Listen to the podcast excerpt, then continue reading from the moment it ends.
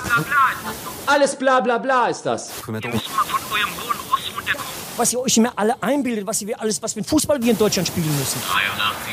Spielminute läuft und Der Trainer muss jetzt noch mal was machen. Team liegt weiterhin hinten 0 zu 1. Und er bringt jetzt, wenn ich es richtig sehe, ja, gleich zwei Spieler, Schulte und Ginzel, stehen da an der Seitenlinie bereit. Die Doppelspitze soll es also mal wieder richten.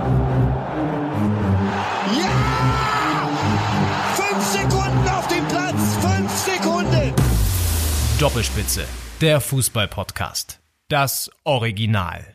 Ja, und wir melden uns mit einer kleinen, aber feinen Saisonabschlussfolge. Wir haben jetzt noch die Relegationsspiele über uns ergehen lassen und werden jetzt in dieser Saisonabschlussfolge aber nicht nur darüber sprechen, sondern auch über ja die gesamte Saison, über die Highlights, über die ähm, ja Lowlights auch und da spielt Hertha BSC eine große Rolle und beim Thema Hertha komme ich direkt zu sprechen auf meinen kongenialen Podcastpartner im Hertha-Trikot heute, Leon Ginzel. Grüß dich.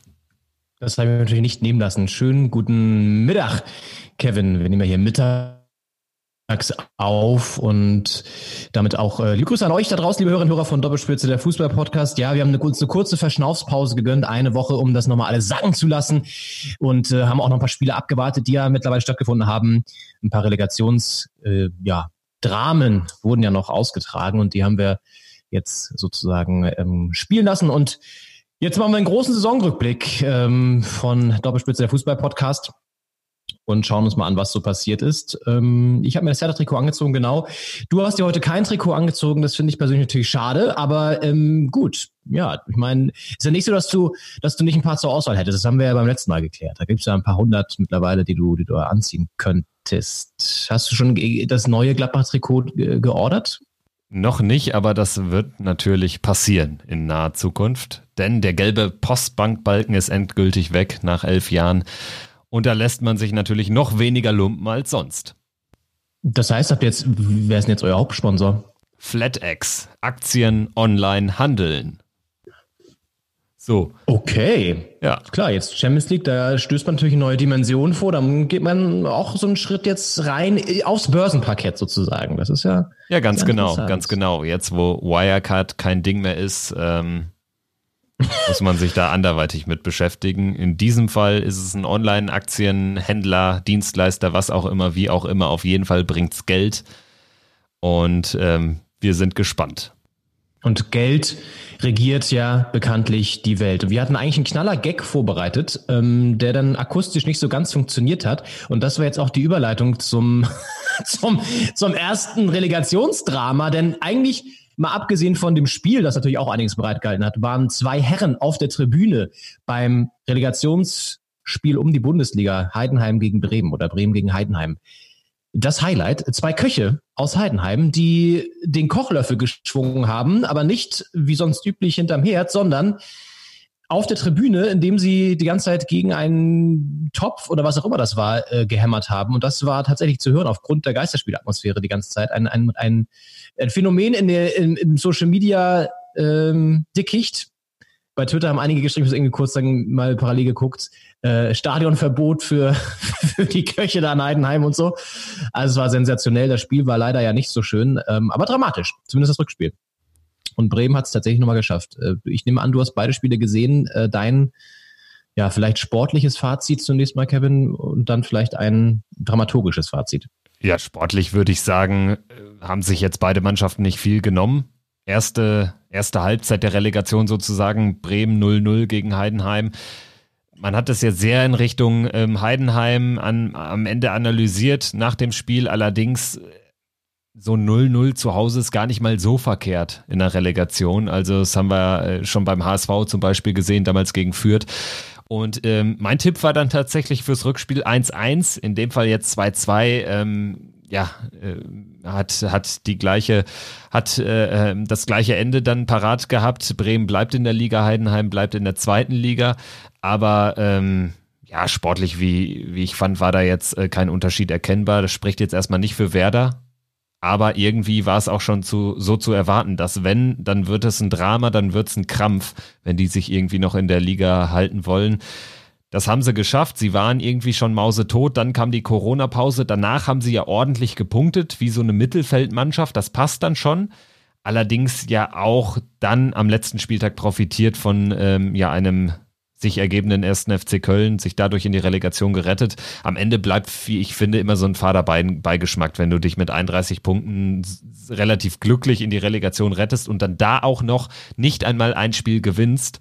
Finde ich schwierig und äh, für meine Begriffe, und da kommen wir zum Dramatischen, ähm, wäre natürlich eine, Aus, eine, eine, ähm, eine Aussetzung der Au Auswärtstorregel bei Relegationsspielen schon wünschenswert, weil erst recht unter Geisterspielbedingungen ist das ja ein bisschen bekloppt eigentlich. Also beide haben jetzt zwei Tore gemacht in 180 Minuten und ähm, man muss natürlich auch sagen, der letzte Elfmeter, den gibt wahrscheinlich Brüch auch nur, weil es äh, schon alles entschieden war zugunsten von Werder. Aber grundsätzlich verändert so ein frühes 0-1 natürlich dann sehr das Spiel, wenn du dann weißt, du brauchst nur ein Tor, um wieder alles pari-pari zu schalten, um in eine Verlängerung zu gehen, ist das natürlich nochmal eine andere Partie aus Heidenheimer Sicht.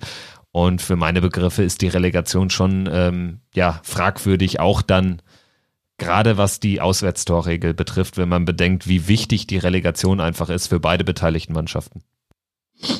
Ja, wobei man, ich meine, wurde jetzt einfach die ganze Zeit schon so gespielt, denn wenn du jetzt die Regel abschaffst, dann kommen natürlich alle Vereine, die davon auch ähm, oder darunter auch gelitten haben, an und sagen, ja toll, dass es bei uns nicht gegolten hat. Ne? Irgendwie musst du da halt irgendwie eine Regel, eine Regel schaffen. Ich meine, gut, ja, ist wie es ist. Ich, pff, ja, letztendlich von der Qualität her hat Heidenheim es vielleicht über die Länge der Zweitligasaison vielleicht eher verdient wahrscheinlich als jetzt Werder über die Länge der Erstligasaison. Aber in den beiden Spielen war es dann halt auch von Heidenheim jetzt nicht unbedingt so berauschend.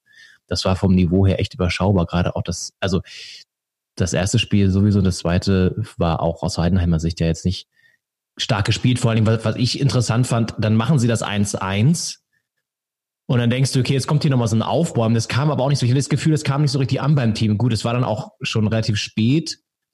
Und dann kann, konnten sie nicht mehr reagieren und dann läufst du halt in den Konter rein und ähm, der wird dann von Werder da irgendwie genutzt. Ja, letztendlich super lucky von, von, von Bremen jetzt da drin zu bleiben und mal sehen, wie es da weitergeht. Also Kofeld bleibt jetzt ja, hat jetzt natürlich in seiner zweiten Saison nicht unbedingt die Argumente geliefert. Ich finde es aber auch gut, dass man Kontinuität da beweist. Das hat ja bei anderen Vereinen auch nicht geschadet. Also insofern, warum nicht? Ähm, sie werden bestimmt, gut, auf dem Transfermarkt jetzt eh Schwierigkeiten haben, so wie alle Vereine, aber da müssen sie natürlich jetzt irgendwie reagieren und was machen. Und vielleicht klappt es dann in der nächsten Saison mit einem bisschen, mit einer Konsolidierung im Mittelfeld. Ne? Ja, muss das Ziel sein und war sicherlich ja auch das Mindestziel, das Minimalziel in dieser Spielzeit. Ja, und äh, für meine Begriffe ähm, haben sie wirklich sehr, sehr viel Glück gehabt. Sehe ich ganz genauso, gerade auch, weil sie mit Kofeld fest oder mit Kofeld weitergemacht haben und es da eigentlich keine Argumente für gab und ich auch den Typen massiv überschätzt finde. Also ist für mich. Ja, aber also, warum findest du den massiv überschätzt? Ich finde ihn eigentlich, ich finde ihn. Er ist einfach sehr viel Blabla, meiner Meinung nach. Also, äh, der sagt immer sehr viel und ist auch sehr nett, ist wahrscheinlich ein sehr cooler Dude, aber da kommt für mich nichts, also nichts äh, Stichhaltiges irgendwie rüber. Also, dass er mal irgendwie einen Punkt aufmacht. Ja, okay, sehe ich. Deshalb ähm, hat Werder jetzt dieses Spiel verloren. Deshalb haben sie jetzt dieses Spiel nicht gewonnen. Finde ich immer, eine sehr krasse Phrasendrescherei, in der, in die er da abdriftet. Und äh, gerade bei so Leuten, die irgendwie so, ja, so von allen gemocht werden, da, da gucke ich dann noch immer ein bisschen ja, genauer hinter die Antipathie Fassade. Das ist meine Leuten, Antipathie vielleicht. Das ist bei Christian ja. Streich nämlich auch so. Da, ähm, das ist, glaube ich, eher das Problem. Ähm, ich finde Kofeld immer sehr klar tatsächlich in Interviews und sehr äh, authentisch und auch, auch gut, auch in der Analyse, ehrlich gesagt, für das, was ich jetzt von ihm gesehen habe über die Qualität auf dem Spielfeld kann man sich streiten. Ich meine, das Problem ist, du musst dann mit einem Team arbeiten, was du hast. Und wenn du vorne zum Beispiel keinen einzigen richtig geilen Stürmer hast, weil in der Mittagpause Selke verpflichtet wird, der nicht gut ist, ein ähm, Füllkrug ausfällt über längere Zeit und ein Kruse verkauft wurde, dann hast du schon mal ein Problem. Ich meine, da hätte er natürlich selber reagieren können, aber das Füllkrug ausfällt war ja auch nicht so unbedingt so klar und ich glaube, das ist ja so ein Spieler, mit dem er sehr gut arbeiten kann und ähm, der hat jetzt ja auch gezeigt, als er dann wieder fit war, dass er auch liefert, obwohl er nicht mal hundertprozentig fit war. Also ich glaube, in, solcher, in solchen Saisons, ich meine, er hat ja eine Saison davor auch bewiesen, dass er gut, gut trainieren kann. Ähm, und immer die Leute dann so schnell absolviert nach einer Spielzeit, wo sie dann ein bisschen mal ähm, ja nicht die Leistung liefern, ist, finde ich, schwierig. Ich finde Kontinuität, ehrlich gesagt, ein bisschen, ein bisschen besser. Ähm, naja, aber gut. Außerdem finde ich ihn sympathischer als Marco Rose zum Beispiel. Ja, ist ja okay, ist ja alles gut. Ich glaube nur, und da bin ich mir sehr sicher, dass äh, für Werder äh, das eigentlich nur ein weiteres Kapitel ist im, im, ähm, ja, im schleichenden Abgesang dieses Vereins. Also die können früh oder später natürlich irgendwie jetzt erstmal wieder im Mittelfeld landen. Ich glaube aber, dass sie langfristig dann doch eher sich nach unten orientieren müssen. Das liegt jetzt auch nicht an Florian Kofeld, sondern auch an der Gesamtgemengelage in diesem Club. Also Frank Baumann hat für mich einen wahnsinnigen Anteil, ist übrigens auch so eine Kanone, finde ich, der irgendwie immer toll rüberkommt und äh, gar keine Angriffsfläche so richtig bietet. Aber wenn man mal näher sich damit beschäftigt, ich meine, die haben jetzt äh, Bittenkurt und Toprak mussten sie jetzt verpflichten, weil sie drin geblieben sind. Greift die Kaufverpflichtung nach Laie. Toprak 4 Millionen, Bittenkurt 7. Beide spielen nicht. Wenn sie nächstes Jahr drin bleiben, äh, kommt Selke für 10 bis 12 Millionen Kaufverpflichtung von Hertha. Äh, gutes Geschäft gemacht aus Sicht von Hertha BSC, weil es einer der schlechtesten Stürmer der Bundesliga. Und wenn du das mal aufsummierst, sind ja automatisch schon äh, kleinere Sprünge auf dem Transfermarkt drin, weil du einfach so Altlasten mit dir rumschleppst und das ist dann auch schlechtes Management, meiner Meinung nach. Das fällt aber allerdings jetzt auch nur auf, weil sie die Saison schlecht gespielt haben. Angenommen, Bittenkurt und so weiter hätten performt, dann ähm, würde man sagen, ach krass, nur 4 Millionen. Ich meine, das ist immer das Risiko, was du eingehst, wenn du eine Kaufoption abschließt. Das ist eine Spekulation darauf, ob ein Spieler performt oder nicht. Und wenn du darauf spekulierst, so wie man bei FlatX wahrscheinlich spekulieren würde, dann ähm, gehst du immer das Risiko ein, dass es schiefgehen kann. So, und das ist jetzt natürlich ein paar Mal schiefgegangen. Wenn es häufiger schief geht, dann muss man natürlich schon sagen, schlecht gemanagt vielleicht. Aber ich glaube, ich tue mich immer schwer damit, wenn man so Urteile fällt, so klare wie jetzt auch bei Selke. Der hat jetzt vielleicht nicht seine stärkste Saison gespielt, aber ähm, liegt halt auch daran, dass er auch nicht die glücklichste Vita in den letzten Jahren hatte, ne? Von Leipzig dann irgendwie zu Bremen, zu Bremen, zu Hertha. Also diese ganzen Wechsel tun jetzt auch ein Spiel normalerweise gut. Und ich finde, von der, von der ganzen Anlage her ist er schon eigentlich ein guter Stürmer. Ja, ähm, aber wenn man, wenn man äh, mittlerweile mehr nicht immer so richtig ab. Wenn man mittlerweile mehr äh, schlechte Saisons als gute in seiner Vita stehen hat, dann kann man eigentlich auch ziemlich froh sein, dass man äh, ja einen hochdotierten Bundesligaspielervertrag hat äh, den einige Zweitligastürmer sicherlich eher verdient hätten als er. Also er kommt da sicherlich gut über die Runden aktuell, kommt da gut bei weg, aber ich finde, also es muss auch erlaubt sein, dass man, ohne dass mich jetzt, habe ich ja auch nicht, habe jetzt auch nicht jedes Spiel von Davy Selke gesehen, aber ähm, es ist kein Stürmer, der Angst und Schrecken verbreitet. Und wenn du Füllkrug sogar im äh, Hinspiel schon von Anfang an spielen lässt und der kam anderthalb Wochen vorher aus einem, aus einem Kreuzbandriss, so ungefähr, ähm, dann sagt das ja auch alles aus. Also Sargent, dieser kleine Amerikaner, war ja auch deutlich in der Gunst vor Selke. Aber ähm, Selke hat jetzt auch sicherlich nicht den größten Anteil am, äh, an der schlechten Saison von Werder, da gebe ich dir auch recht, weil er hat ja eben kaum gespielt, aber ähm, nee, weil du sagst, der schlechteste Stürmer der Bundesliga. Einer der schlechtesten Stürmer der Bundesliga aktuell, nicht nur in den letzten drei Spielen oder so, sondern der letzten Jahre. Ist definitiv so. Sehe ich, also bei Hertha, was hat er denn bei euch gezeigt? Gar nichts. Ibisevic war ja, um Längen überlegen.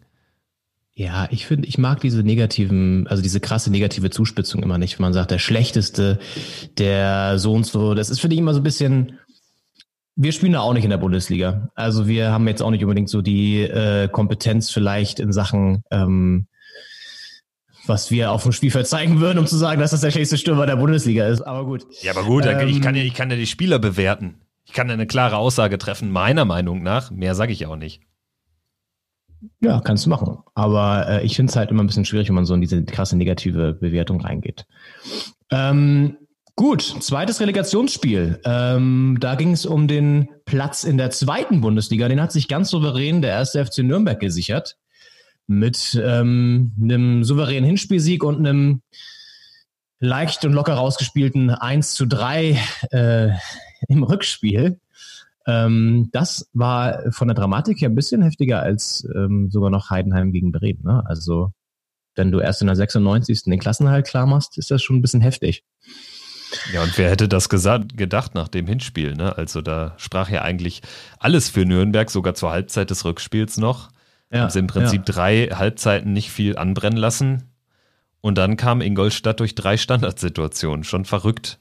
Und dass dann Nürnberg nochmal zurückkommt, gab natürlich dann dem, dem Spiel den Rest. Und das Ende war ja auch wirklich, habe ich mir jetzt irgendwie auch noch dreimal gefühlt angeguckt, so im Real Life, weil das ja wirklich so von der Gesamtgemengelage sensationell war. Ja, ich habe mir den Spaß erlaubt, ähm, bei so Nürnberg-Fans nochmal reinzugucken im Real Life, die das Ganze auch quasi geguckt haben und dann gestreamt haben. Und die sind auch komplett ausgerastet. Also die sind erstmal haben sie komplett ihre Mannschaft ähm, schlecht gemacht und äh, äh, irgendwie gesagt, ja, ist klar, viel Spaß in der dritten Liga. Und dann lief irgendwie 96 Minuten und sie sind komplett am, komplett am Rad gedreht. Verständlich. Ja, und dann hat Nürnberg einfach mal den Klassenerhalt klar gemacht in der 96. Minute. Und danach gab es eine kleine Schlägerei, fast. Oder zumindest eine Gemenge. Lag und dann irgendwie so eine, so eine Schlägerei-Androhung oder so, muss man ja sagen, ne? Ja, Stefan äh, Kutschke, der Stürmer von Ingolstadt, war ja kurz darauf, äh, ähm, auf den Trainer von Nürnberg loszugehen, auf Spieler, auf alles äh, loszugehen, was ihm da in die Flinte gekommen wäre. Aber er wurde dann ja davon abgehalten, Gott sei Dank. Ähm, apropos Gott sei Dank, ich bin auch sehr froh, dass Nürnberg drin geblieben ist. Also äh, ein Abstieg von Nürnberg zugunsten eines Aufsteigers FC Ingolstadt, den wirklich niemand braucht auf dieser Welt. Das hätte ich äh, nur schwer verkraftet. Ja. Gut, jetzt ist der Club drinne geblieben und ähm, das ist mir eigentlich relativ egal, muss ich sagen. also interessiert mich ehrlich gesagt überhaupt nicht, ob Nürnberg jetzt drin bleibt oder Ingolstadt da drin ist. Ich kann das aus Traditionsgründen, äh, kann ich es verstehen, aber mich verbindet mit den beiden Vereinen emotional ungefähr gar nichts. Und ähm, aber es gibt ja mehr Menschen, die sich mit, mit Nürnberg emotionalisieren als mit Ingolstadt. Also ja, deshalb, klar. so sehe ich es dann. Ich, ich habe jetzt persönlich auch keinen Bezug in die Städte oder äh, in die Vereine. Ja, du isst doch ganz gerne mal so ein Nürnberger Würstchen. Das, das schon. Das ja, schon, ja. Das schon. Nee, meine Anekdote zu Nürnberg ist, oder meine Beziehung zu Nürnberg ist tatsächlich äh, ein Torwart, den ich nicht so gerne mag, nämlich Raphael Schäfer, weil der hat damals, als wir, also als Hertha gegen die, ich glaube, wir haben 1 zu 2 verloren, und dann hat Schäfer zur Ostkurve so eine richtig abfällige Geste gemacht, irgendwie so ein, so ein ähm, ja, einfach so eine Geste Richtung Ostkurve klar provozierend gemeint. Und daraufhin, das war eins der Spiele, wo dann echt äh, Hertha-Fans über die ähm, über den Graben gesprungen sind und aufs Spielfeld mit denen, ich weiß nicht, ob du das erinnerst, es war diese eine Katastrophensaison, ähm, wo sie dann irgendwie mit so Stangen bewaffnet Richtung Trainerbank auch noch so sind und auch Schäfer dann irgendwie da prügeln wollten. Also es war ja, aber äh, Raphael Schäfer äh, und Nürnberg, deswegen finde ich den, mag ich den Verein jetzt auch nicht so super gerne. Und ja, ich schon. Deswegen. Ich mag sie schon super gerne. Nein, aber ähm, lieber als den FC Ingolstadt, weil ähm, in der ersten Liga spielt schon so viel Schrott. Da brauchst du nicht auch noch Ingolstadt in der zweiten. Die dritte Liga ist übrigens äh, eh schon so gut besetzt traditionell, da kann, kann man Ingolstadt verkraften, aber Nürnberg bräuchte man da jetzt äh, bei den ganzen traditionsreichen Ostclubs und so jetzt auch nicht noch. Meine Meinung. Ja. Ja, vor allem, du weißt wenn du einmal in der dritten Liga hängst, dann äh, kommst du da auch nur schwer wieder raus. Ja, allerdings, allerdings. Ähm, aber was wir jetzt auch noch äh, hier kurz thematisieren sollten, ist ein Spiel, was mit dritter Liga gar nichts zu tun hat. Pokalfinale, Pokalfinal Samstag, vor einer Woche. Erst das Frauenendspiel, was ich persönlich irgendwie in der Dramaturgie dann auch schwer zu toppen fand. Das haben dann Leverkusen und Bayern nicht mehr geschafft, erwartbar. Ähm, wobei Leverkusen einige Chancen hatte, zumindest im Ansatz, die wieder nicht nutzen konnte. Bayern, Pokalsieger, wie hast du so den, den Pokal Samstag verbracht? Hast du äh, vom Frauenfinale auch was gesehen zufällig? Nee, da war ich noch essen beim Italiener. Ich, ich esse immer beim äh, Pokalfinale, esse ich immer beim Italiener, ist mir aufgefallen. Und stoße dann meistens so ein paar Minuten später erst dazu. Und äh, habe mir dann Leverkusen gegen die Bayern gegönnt. Und erste Halbzeit, ja, da dachte man schon, okay, alles klar, das ist ja hier ein langweiliges Spiel wie immer. Aber dann war es ähnlich wie beim Halbfinale schon gegen Frankfurt, dass die Bayern in der zweiten Halbzeit echt nochmal federn lassen haben und nochmal zurückstecken mussten. Ich glaube, weil du einfach die Intensität auch nicht über zwei Halbzeiten spielen kannst.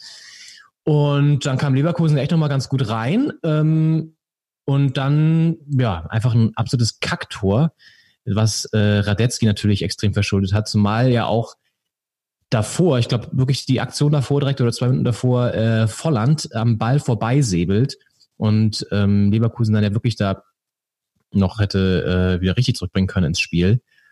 Und dann kassieren sie da irgendwie dieses eklige Tor durch äh, Lewandowski, wo Radetzky, ja, weiß nicht, den Ball einfach durchgleiten lässt und dann noch hinterher hechtet nicht rankommt. Also ganz schlimm.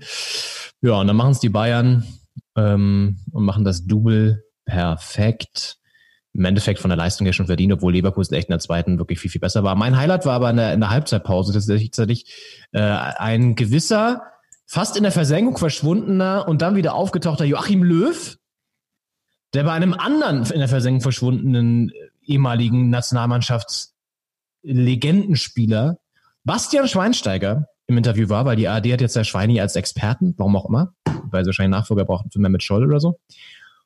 Und Yogi war dann da und hatte erstmal optisch äh, stylisch wieder ein sehr geiles Hemd an, muss ich sagen. Ähm, und hat dann irgendwie, ja, auch so ein paar, ich weiß, ganz, ganz, war ein ganz charmantes Interview war wieder. Ich fand es gut, ihn mal wieder zu sehen. Ich mag ihn ja.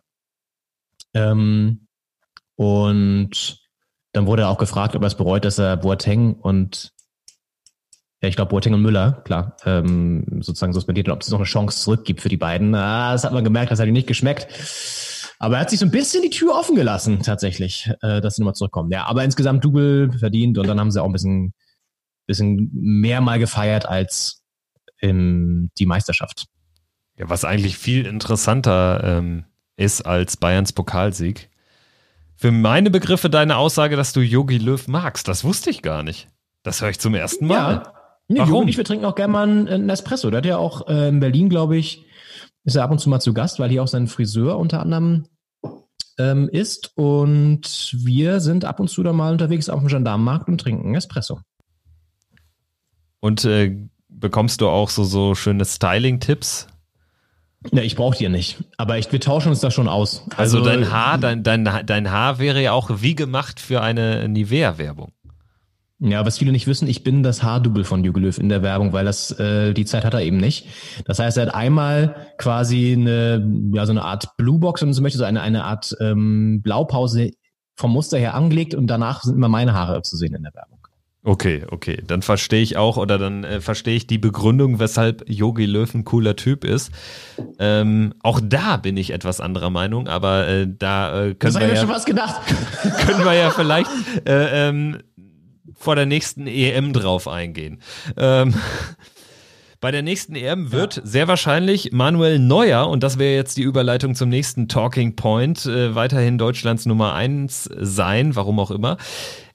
Aktuell verdingt er sich seinen Jahresurlaub zwischen Pokalfinale und Champions League Restart in Kroatien. Unter anderem mit dabei sein Torwarttrainer Tapalovic, gebürtiger Kroate und ja, Neuer macht das im Neuer urlaubt irgendwie sehr, auf dem ersten Blick sehr, sehr normal, weil er ja da irgendwie mit der kroatischen äh, ja, Landjugend wäre zu viel gesagt, aber mit äh, den kroatischen Ü50ern auf dem Boot schippert und dann auch irgendwas äh, mitsingt. Aber wie jetzt herausgekommen ist, ähm, ja, handelt es sich dabei um um ein Lied mit ja faschistischem Gedankengut und das fällt ihm natürlich jetzt auf die Füße und ich frage mich, a nicht unbedingt, warum Neuer das jetzt mitsingt, weil ich bin mir 110% sicher, dass er keine Ahnung hat, was er da gesungen hat. Zweitens frage ich mich aber, warum sein Torwarttrainer, wenn er doch gebürtiger Kroate ist, wenn er mit ihm da abhängt, warum er da irgendwie nicht diese Situation erkennt und ganz genau weiß, wenn das hier jetzt jemand filmt, dann ähm, dauert es keine halbe Stunde, dann weiß irgendwie das ganze Netz davon. Wie äh, bewertest du diesen, diesen Kasus Neuer? Ja, Kasus Neuer, Kasus Neuer. Ich glaube, also erstmal die Frage, warum der Torwarttrainer nicht eingegriffen hat, kann ja sein, dass er das Lied selber gut findet. Das weißt du ja nicht. Ähm, es ist ja, wenn ich es jetzt richtig gelesen habe, ich habe auf die Schnelle auch nur kurz mal ähm, die Internetrecherche angeschmissen, weil ich tatsächlich es gar nicht mitbekommen habe und dann erstmal gucken musste, ähm, was da los war ich kann mir einfach, also grundsätzlich haben viele kroatische, auch ja Nationalspieler aus der, ähm, aus der Nationalmannschaft ja immer wieder so einen kleinen Skandal am Hals, weil sie Texte oder Lieder anstimmen, die einen klar nationalistisch oder auch teilweise ja einfach verherrlichenden äh, Text haben, was ja, wenn, wenn man sich ein bisschen mit der Geschichte des Balkans und äh, des ehemaligen Jugoslawiens auseinandersetzt, eh immer schwierig ist, weil es da einfach ein kleines Pulverfass mal war, immer noch ein bisschen ist. Und ähm, ich meine, wir hatten jetzt vor kurzem erst ähm, den 25. Jahrestag von Srebrenica. Das spielt ja auch alles da irgendwie mit rein. Und ähm, ich glaube, dass viele kroatische Fußballfans ja auch ähm, da so einen leichten Hang zum, zum Überborde Nationalstolz haben.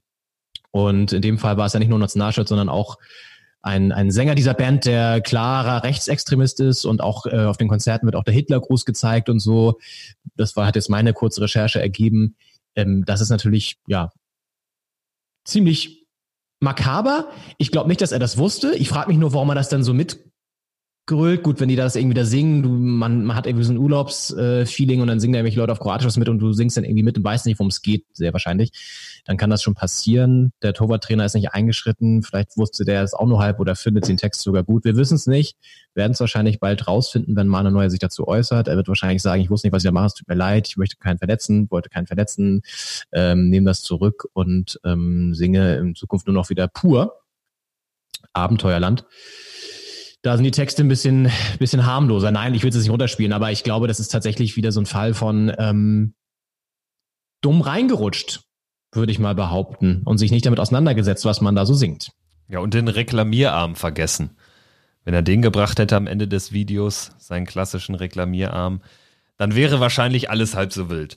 Aber äh, ich denke, dem kann man wirklich nicht mehr viel hinzufügen. Das sehe ich ganz genauso. Äh, und äh, mir gefällt auch dein Blick in die Zukunft, äh, auf das, was kommen wird, wie sich Neuer rechtfertigen wird. Das wird zu 100 Prozent genau so sein. Also was anderes kann ich mir da nicht vorstellen. Und natürlich liegt die Entschuldigung auch schon auf dem Weg gepflastert, muss man auch mal ehrlich sagen. Ne?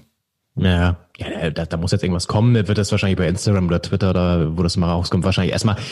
Ich denke, über sie, sich selbst sozusagen spielen, nicht über den FC Bayern oder so, weil die wollen da bestimmt nicht mit reingezogen werden, sondern dann, dann werden sie sagen, hier machen wir, was, machen wir ein Statement und dann wird er das wieder gerade rücken und darf dann wieder in die Adria springen. Ist es die Adria? Ist es die Adria, oder? Das ist die Adria, genau, genau. Ja. Zwischen Italien und Kroatien oder dem Balkan. Sehr schöne Gegend übrigens dort. Und ja, Manchester City, die dürfen auch eventuell wieder nach Kroatien, haben äh, in der letzten, in der gerade noch laufenden Champions League-Saison unter anderem bei Dinamo Zagreb gespielt, ist mir gerade eingefallen, weil ich irgendwie nach einer Überleitung gesucht habe zu einem weiteren ganz aktuellen Thema, noch aktueller als neuer in Kroatien. Manchester City darf doch Champions League spielen und jetzt frage ich dich, was du davon hältst.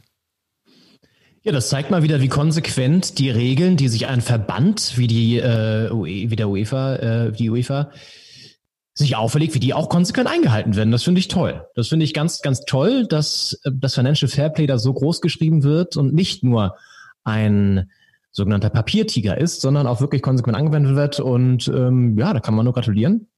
Und das macht natürlich auch andere Vereine, die da ähnliche Methoden anwenden, macht natürlich ein bisschen Angst und Bange, wenn man, wenn, wenn das sozusagen Law and Order walten, um mal mit äh, Donald Trump zu sprechen, und ein Verein wirklich ausgeschlossen wird. Nein, es ist natürlich äh, bedenklich. Also man kann ja nicht erstmal groß ankündigen und sagen, ja, wir bestrafen jetzt hier einen Verein, der kommt, der darf nicht in der Champions League spielen, was ja nun wirklich auch mal schmerzhaft wäre und mal ein Zeichen gewesen wäre und dann sagen, ey, äh, oh, okay, ähm, nee, wir machen es doch nicht. Sorry, war, sind wir bis übers Ziel hinausgeschossen. Wir wollten euch denn, wir wollten euch nicht verletzen. Eure Gefühlslage da ähm, im äh, Emirat äh, wollten wir nicht verletzen. Ich weiß nicht. Ich habe jetzt die genauen Umstände, warum das jetzt doch nicht geklappt hat, äh, kannst du bestimmt gleich liefern. Aber allein diese Meldung sorgt ja schon mal für erhöhten Puls bei allen, die schon so ein bisschen auch ein Gerechtigkeitsgefühl haben. Ja, genau, genau, so ging es mir auch. Also ich habe mit vielem gerechnet, auch damit, dass das Urteil von zwei Jahren Ausschluss und 30 Millionen Euro Geldstrafe nicht ähm, gehalten werden kann. Aber dass es jetzt quasi komplett auf Null gedreht wird, also dass sie nicht mal mehr für eine Saison zumindest ausgeschlossen bleiben und äh, diese 30 Millionen zahlen müssen, das ist für mich äh, echt Wahnsinn. Also in der Begründung heißt es wohl, dass äh, ja die, die Beweise nicht hinreichend gewesen seien, die äh, zu diesem Urteil geführt haben in erster Instanz. Und deshalb darf jetzt Manchester City ganz normal weiterspielen in den nächsten zwei Jahren und äh, die Geldstrafe wurde auch noch von 30 auf 10 Millionen reduziert. Also das ist mehr als lächerlich, äh, zumal äh, die 10 Millionen, die tun ja Manchester City aber mal so gar nicht weh. Also wirklich null. Ja.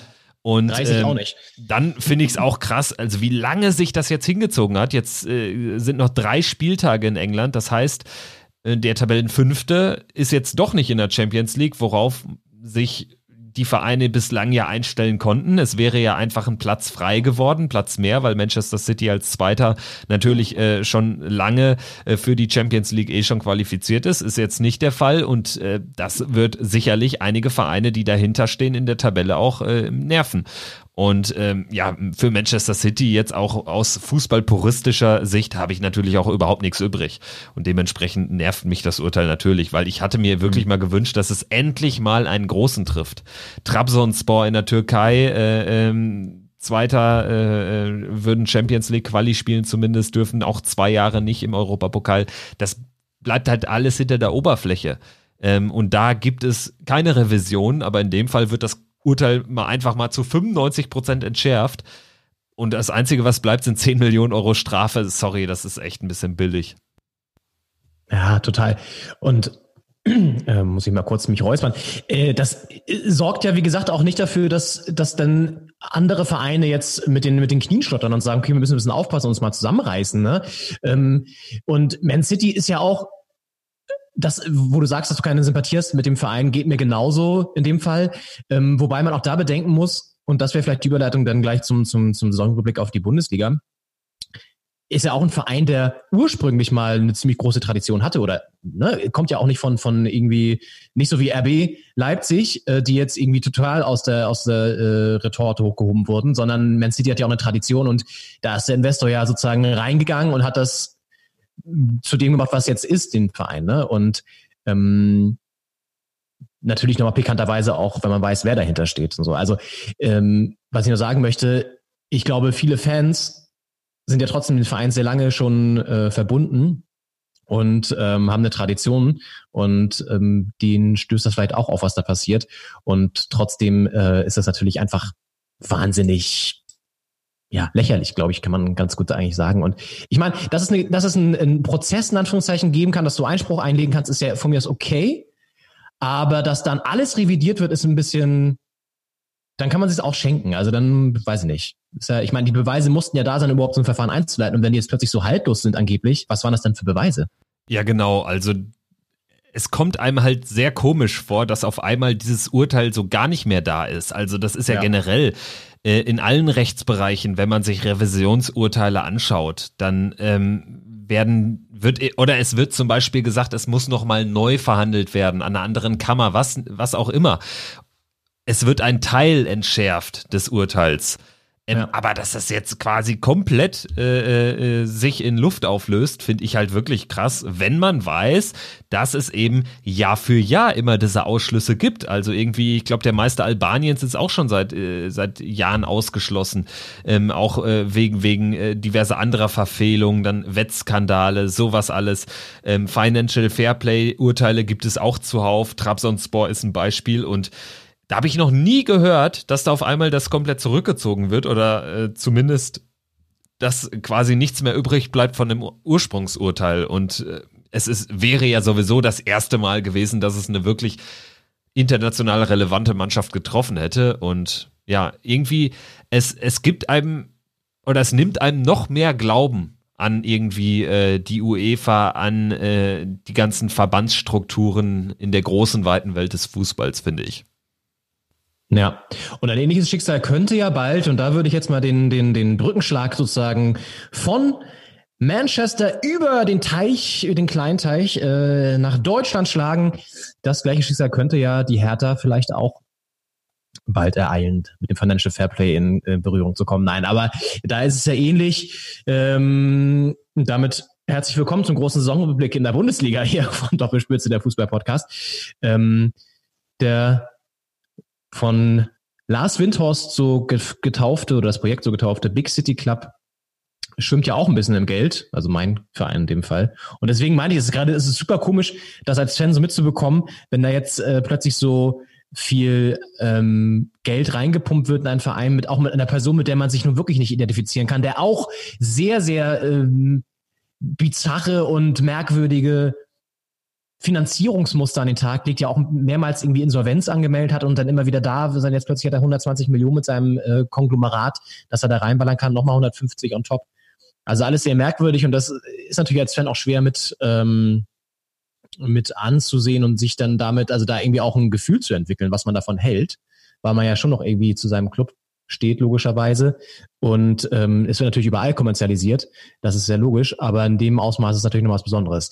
Und das hat auch in dieser Saison für einiges Chaos gesorgt, ähm, nachdem Ante Czovic das Team ja in die Saison geführt hat und dann nicht unbedingt erfolgreich war, kam ein gewisser Jürgen Klinsmann aus California nach Berlin und ja, ich sag mal so, hat für einigen Wirbel gesorgt, hat unter anderem das wunderbare äh, Tool Facebook Live in, in die Hertha Vereinsarbeit eingebracht, sich ja immer wieder zu Wort gemeldet über Facebook Live, um eine Nähe zu schaffen zu den Fans, aber nicht unbedingt um äh, eine Nähe zu schaffen zur, zur Presselandschaft in Berlin.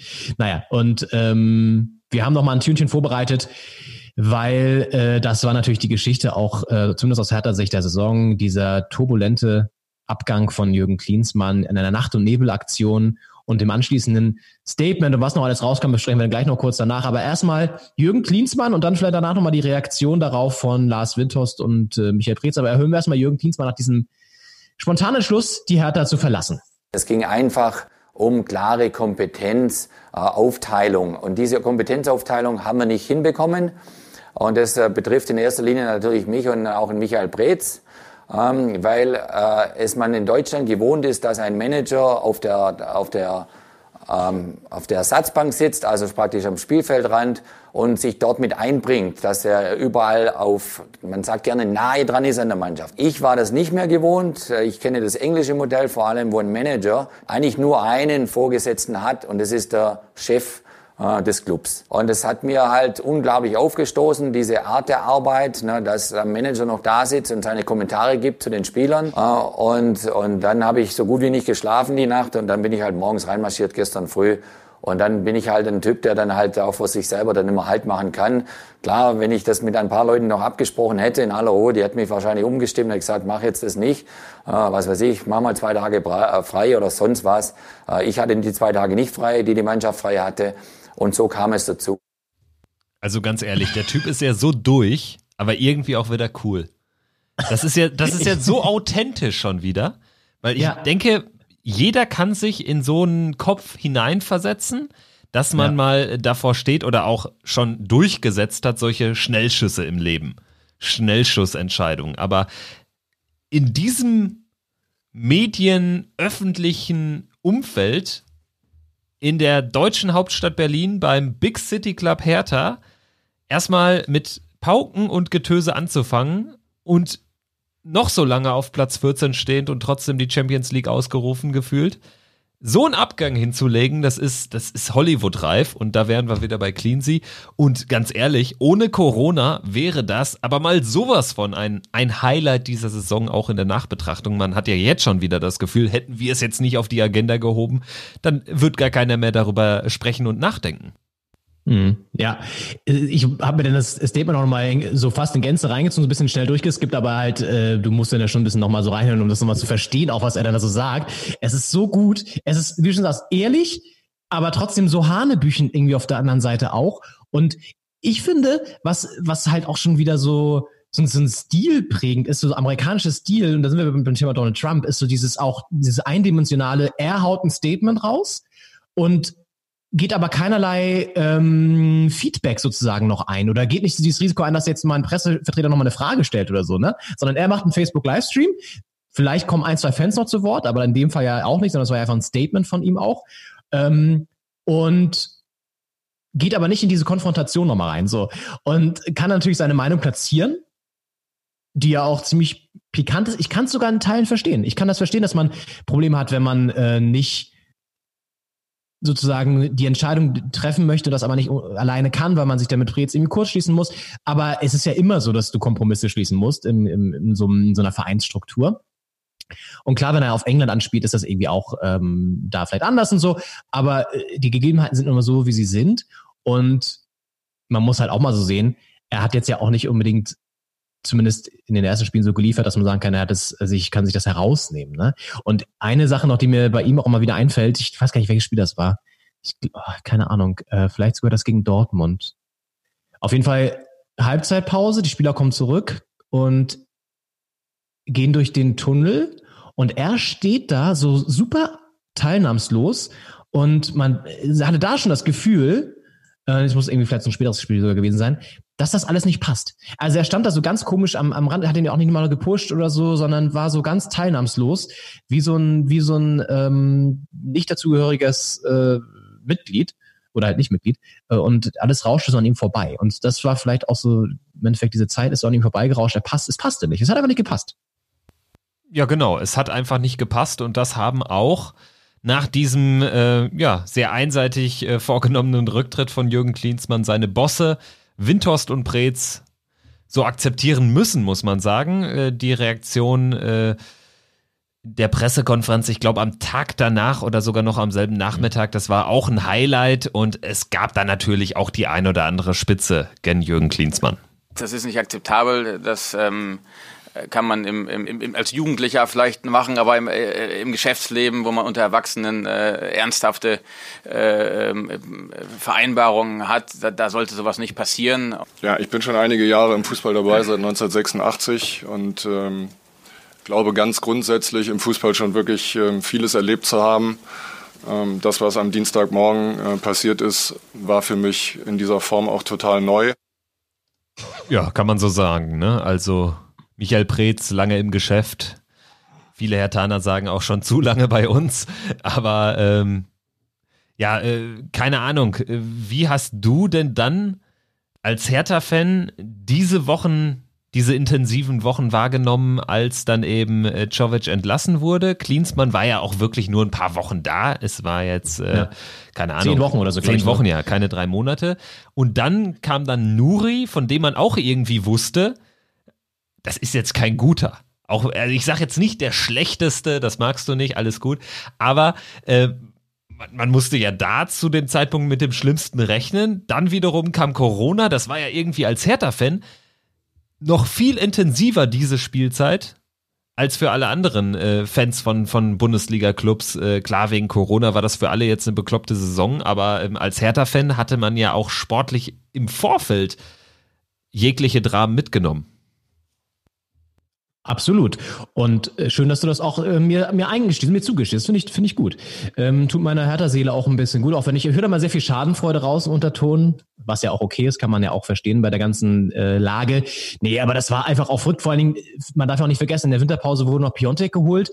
Ähm, also da wurden ja noch ein paar äh, Transfers getätigt mit ziemlich krassen Ablösesummen, wo man schon dachte, so, das passt hier alles irgendwie gerade überhaupt nicht zusammen. Ja, und dann fliegt Cleansey da äh, zurück nach Kalifornien. Das war ja eher alles schon so merkwürdig. Ich habe äh, auch immer so mitbekommen, so bei den Medienvertretern in Berlin, die waren sowieso nicht so happy mit dem ganzen Ding, weil er ja das Training dann noch irgendwie teilweise abgeschottet hat. Super, überhaupt nicht greifbar war.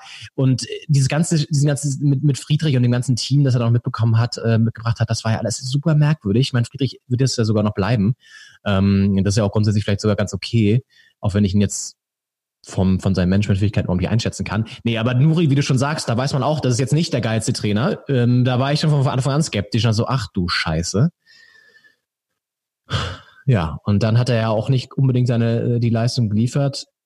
Und da muss man wirklich mal sagen, dann hat Michael Preetz vielleicht seine beste Entscheidung seit langem getroffen und in der Corona-Pause ähm, die Initiative und die Chance auch gesehen und die Initiative ergriffen und einen Labadia geholt. Ich meine, das war wirklich sein bester Schachzug seit Lamm, muss man wirklich sagen. Ähm, weil der hat so viel Ruhe, glaube ich, nochmal reingebracht durch seine einfach erfahrene, bodenständige Art. Das ist einfach ein, haben wir ja auch schon häufiger im Podcast gesagt, ein guter Trainer, der jetzt nicht wahrscheinlich niemals ein Meistertrainer oder so wird, aber es ist ein sehr, sehr guter Trainer, der eine Mannschaft auch erstmal runterholt und dann sogar wieder besser machen kann. Und das hat er geschafft. Und das war natürlich beruhigend zu sehen und auch gut zu sehen, auch wenn wir dann hinten raus wieder so ein bisschen eingeknickt sind im, im, mit, dem einzigen Highlight dann noch, dass wir Leverkusen geschlagen haben. Und trotzdem, wie wir rausgekommen sind aus der Corona-Pause, war wirklich sehr, sehr gut. Und da hat man gesehen, dass Labadia auch ein bisschen mehr auf der Kette hat als ähm, vielleicht Nuri oder zumindest irgendwie den Ton besser getroffen hat. Ich glaube, Nuri war einfach auch, hatte einfach das Problem, dass er noch ein ein Relikt war dieser ganzen Klinsmann-Zeit und dann auch nicht so wirklich Zugriff hatte auf die Mannschaft. Ja, aber für Hertha-Fans, glaube ich, äh, mal wieder eine turbulente Saison. Ähm, ja, bei euch. Oder willst du noch was dazu sagen? Ich weiß nicht. Sonst würde ich vielleicht so zu euch kurz kommen.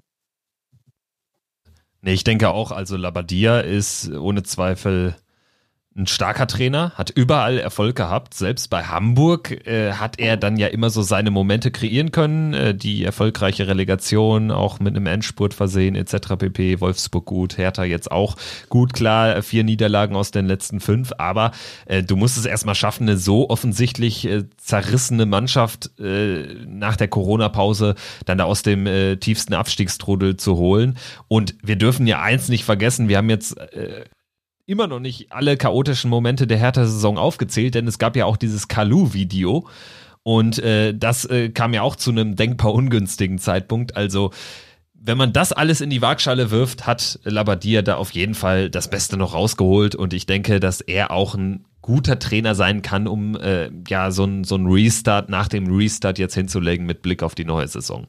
Und ähm, wo du gerade äh, euren euer letztes Highlight angesprochen hast gegen Leverkusen, das war natürlich auch für uns unfassbar wichtig, weil sonst hätten wir die Champions League nicht geschafft. Es war eine sehr erfolgreiche Saison, eben auch wegen dieses Patzers von Leverkusen bei Hertha. Und am Ende Platz 4 mit 65 Punkten. Also kann ich nur hochzufrieden sein. Freue mich da jetzt auf Champions League Partien, vielleicht gegen Manchester City. Ist jetzt wieder möglich.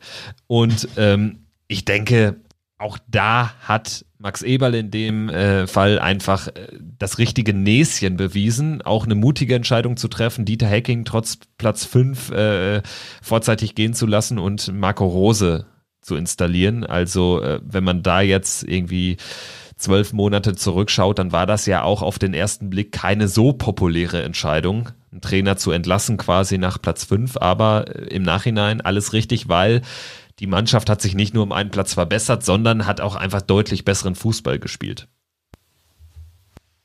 Ja, und wo du vorhin ähm, Kofeld ja so in die Mangel genommen hast, wollte ich nun, da habe ich ja Rose eingebracht, der äh, natürlich seine Leistung bringt. Ich finde ihn manchmal in den, wenn wir ja so über die Interviews sprechen, ja, sehr verbissen auch. Also äh, das ist so ein so ein ultra ehrgeiziger und zielstrebiger, was ja grundsätzlich okay ist, aber manchmal vielleicht auch, wenn man zu viel Ehrgeiz an den Tag legt, auch, ähm, also der wirkt mir manchmal nicht locker genug.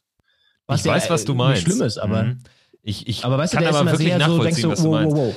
Ja, ja, ja, genau. Also er ist äh, sehr forsch und äh, dadurch auch manchmal wirkt er vielleicht ein bisschen zu verbissen. Ich weiß, was du meinst. Ich glaube aber, dass er zu dem Zeitpunkt, also sicherlich ist es auch, kann das zu einer Gefahr werden in seinem Trainerleben. Er wird ja jetzt auch nicht die nächsten 15 Jahre in Gladbach-Trainer sein, aber ähm, ich glaube, das kann noch eine Gefahr werden für ihn, dass er da noch ein bisschen runterfahren muss, vielleicht in der einen oder anderen Situation. Ich glaube nur, dass er zu einem Zeitpunkt zu einem Verein gekommen ist, der genau das mal gebraucht hat. Weil ähm, wir waren jetzt einfach auch äh, die letzten Jahre stark konsolidiert, immer äh, äh, oben mit dabei, äh, immer einstellig, seitdem wir damals in der Relegation drin geblieben sind vor neun Jahren. Aber es fehlte jetzt so in den letzten Jahren unter Hacking gefühlt diese klare Verbesserung nochmal. Und äh, ich glaube, da hat er mit für gesorgt, dass er einfach nochmal eine andere Ansprache hat, nochmal andere Reizpunkte hat setzen können und natürlich auch ein ganz anderer Typus Trainer ist, gerade auch wenn man bedenkt, also er, er wohnt ja mit äh, Co-Trainer Zickler in der WG. Die beiden sind, die kommen ja beide aus Ostdeutschland ge gebürtig, haben aber nie in Ostdeutschland gespielt, haben äh, viel schon erlebt und, und dann haben sie diesen 27-jährigen Co-Trainer René Maric heißt der und das ist so ein Fußball-Nerd. Und äh, dadurch ganz anderes Trainerteam als Hacking und ich glaube, dass es äh, zu diesem Zeitpunkt der richtige Verein ist, wo Marco Rose einfach äh, ähm, ja seine Arbeit bestmöglich gestalten konnte. Ja, mit dem Härte Prüfung sozusagen jetzt in der nächsten Saison Champions League, Dreifachbelastung. Mal sehen, wie er da liefert. Hat natürlich auch ein bisschen von den guten Transfers von Eberl profitiert, wobei er da wahrscheinlich auch seine Philosophie mit eingebracht hat, logischerweise. Aber die haben natürlich auch eingeschlagen, ne? Tyram Ja, zum das Beispiel. stimmt.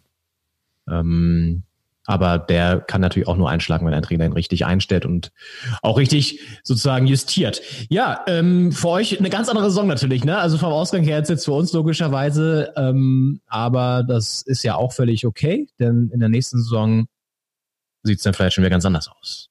Haha, wenn wir dann wieder aufeinandertreffen. Ja, äh, vielleicht ganz kurz noch zu den äh, zu den Bayern. Ähm, ich habe mir mal den Spaß erlaubt und nochmal die Hinrunden-Abschlusstabelle angeguckt, also Herbstmeistertabelle sozusagen und dann die Abschlusstabelle. Und äh, vor allen Dingen auch, ähm, das darf, darf man ja auch nicht vergessen, als Flick hat er übernommen nach dem 1 zu 5 gegen Frankfurt. Ne? Also die Bayern haben ja 5-1 verloren gegen Frankfurt. Höchste Niederlage seit langem. Dann ist Kovac rausgeflogen und Flick wurde installiert, hat dann aber ja auch nochmal Ende November und im Dezember gegen Leverkusen und gegen euch verloren. Und dann waren es sieben Punkte, diese berühmten sieben Punkte, die wir häufiger schon mal hatten, auf ähm, euch in dem Fall noch, oder? Wart ihr da noch Tabellenführer? Ja. Genau, wir waren äh, das Ja. letzte Mal Tabellenführer nach dem 2-1 Last Minute gegen Bayern. Genau. Und nach dieser Niederlage gegen euch hat, gab es bis auf ein Unentschieden gegen Leipzig nur noch Siege. Also unfassbar, was dann äh, da abgegangen ist. Und das ist auch so ein Glückstreffer, ne? so wie für euch Rose ein Glückstreffer ist, weil Flick jetzt irgendwie mal diese zwei Niederlagen ausgeklammert, die ja dann trotzdem noch da waren, äh, echt nochmal ein, ein Glücksfall für die, für die Bayern. Ich glaube einfach auch, weil Kovac nicht mit der Mannschaft harmoniert hat und wenn dann jemand, so wie Flick, der glaube ich viel homogener da reingeht und viel harmonischer das alles gestaltet, irgendwie auch von seiner ganzen Art und Weise her und ob es ankommt bei den Spielern, dann setzt das bei den Bayern immer noch mal viel mehr frei. Und ja, wir müssen gar nicht mehr darüber reden, dass sie völlig zu Recht äh, Meister geworden sind. Und Borussia Dortmund hat es mal wieder nicht geschafft, ähm, da ganz oben zu kratzen und anzugreifen. Ähm, was ist so dein Fazit? Also warum hat es für Dortmund jetzt wieder nicht gereicht? Mal die starke Leistung der Bayern ausklammernd, aber trotzdem hätten sie es ja auch äh, selber ähm, besser machen können teilweise. Was glaubst du, war da ausschlaggebend? Ja, vielleicht ist es irgendwie wieder das, was man auch schon in den vergangenen Jahren immer hat anführen müssen, dass äh, vielleicht am Ende auch die Mentalität der Bayern einfach eine andere ist. Ich finde, das ist auch nicht ganz von der Hand zu weisen, wenn man nämlich Dortmund gesehen hat in den Spielen, nachdem die Meisterschaft äh, weg war. Mainz zu Hause verloren, dann in Leipzig, da ging es zumindest um die Vizemeisterschaft, prestigeträchtiges Spiel, starkes Spiel, 2-0 gewonnen, letztes Spiel gegen Hoffenheim ein unterirdisches 0-4. Ähm, sowas würde den Bayern nicht passieren, auch wenn es um nichts mehr geht. Und ja, irgendwie finde ich, muss man bei Dortmund schon eher von einer enttäuschenden Saison sprechen, auch wenn die natürlich Zweiter geworden sind. Aber das ist eigentlich, das muss schon bei dem Kader, bei den Marktwerten, bei dem Etat der Fall sein, dass sie Zweiter werden. Sie haben aber jetzt im Vergleich zur Vorsaison nochmal sieben Punkte weniger geholt. Und das trotz eines besseren Kaders für meine Begriffe. Sie haben nennenswert nicht, nicht wirklich was abgegeben, haben Hazard dazu geholt, Hummels, äh, Chan, das sind auch keine, keine äh, Spieler, die man erst heranführen muss, sondern die äh, von Anfang an mit äh, im Team waren. Und deshalb äh, eher für mich enttäuschend, auch in beiden Pokalwettbewerben im Achtelfinale raus. Und am Ende ist es für mich tatsächlich gar nicht mal so ein riesiger Qualitätsunterschied zu den Bayern, was die Einzelspieler betrifft, aber ähm, ja, dann doch, doch diese, diese, diese, diese, dieses Mehr an Selbstverständlichkeit, wie Bayern dann in Spiele gegen kleine Mannschaften gehen und auch die Mentalität, die Siegermentalität, die die Bayern einfach haben und dort bei Dortmund nicht wirklich ausgeprägt ist. Was ist so deine Meinung zum BVB? Ich würde noch mal in den Raum werfen, dass, also zumal sie ja, du hast gerade Transfers aufgezählt, ja noch Haaland sogar geholt haben in der, in der Winterpause, hinter dem er halb Europa her war und der dann ja auch ziemlich geliefert hat. Also das ist schon alles ähm, vom, vom Personal her sehr überraschend, dass es dann doch so gekommen ist. Ähm, Im Pokal gegen Bremen rausgeflogen, wenn ich das mich richtig noch erinnere. Ja, 3-2 in Bremen, Achtelfinale, genau. Was ja auch irgendwie ein Witz ist, wenn man weiß, dass Bremen für eine Saison gespielt hat. Gut, ähm, aber steht auf einem anderen Blatt. Kann immer passieren im Pokal. Das sind Spiele, K.O.-Spiele, das äh, kann schon durchaus passieren. Nee, aber ich glaube, dass die Person Lucien Favre auch eine Rolle spielt, wo wir beim Trainer wieder wären. Ähm, Weil ich, das wäre jetzt meine These, ähm, ich würde mich mal so weit aus dem ich sage, Lucien Favre ist kein Meistertrainer. Er ist kein Meistertrainer und zwar deswegen, weil er irgendwie ihm fehlt am Ende, finde ich, immer dieses gar nicht mal von, also taktisch ist er super, ähm, auch wie er eine Mannschaft einstellen kann, irgendwie schon. Aber ich glaube, ihm fehlt am Ende, auch wenn ich noch nie eine richtige Ansprache von ihm gesehen habe oder so, aber ich glaube, die gibt's halt auch nicht so krass. Ihm fehlt am Ende diese Motivation, am Ende dieses, dieses Körnchen Verrücktheit, das ein Klopp hat, das ein Marc Rose hat, das ein Hansi Flick vielleicht gar nicht braucht, weil er die Spieler anders irgendwie stacheln kann.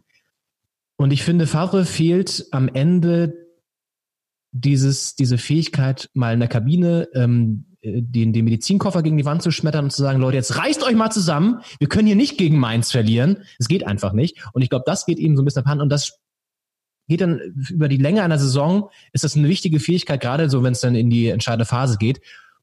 Und ich könnte mir vorstellen, auch wenn sie jetzt zur neuen Saison, glaube ich, nochmal mit Favre versuchen werden, ähm, dass das so ein bisschen das ausschlaggebende Momentum dann ist oder der, der Fakt einfach, an dem es liegt.